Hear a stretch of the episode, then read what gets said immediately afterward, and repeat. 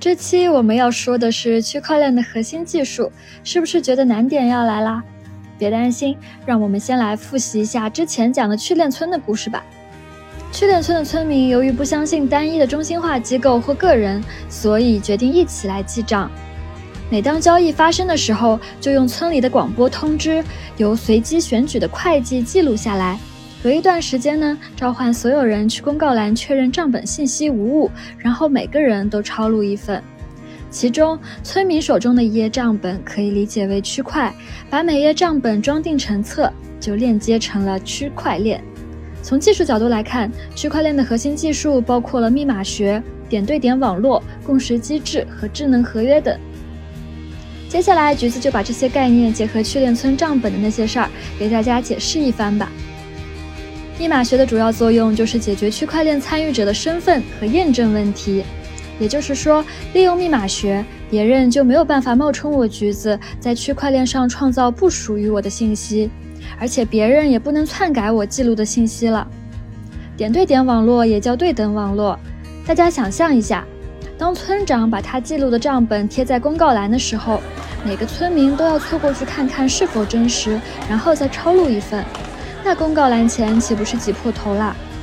所以区链村的村民就想，公告栏我就不去凑热闹了，要不等下班之后抄邻居的那份吧。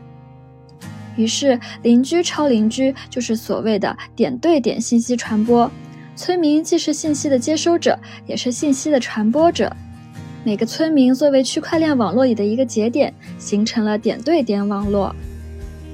共识算法是保证数据不出错的解决方案。去练村的村民是怎么解决账目一致的问题的呢？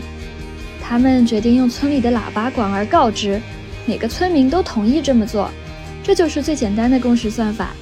但是实际的区块链中往往会涉及到更复杂的共识算法，我们以后再展开讲吧。最后一个核心技术就是智能合约。简单来说，智能合约就是运行在区块链上的程序，程序员敲完代码之后。当满足既定条件时，系统就会自动触发执行。比如说，村长写了一个智能合约：如果我意外去世了，橘子将接替我成为新的村长。那当村长真的发生什么意外的时候，橘子就会自动当选确认村村长了。核心技术的大致概念就讲到这里了。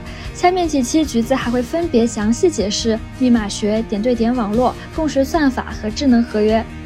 支持橘子的话，可以搜索“趣链科技”，关注我们的公众号。我们下期再见。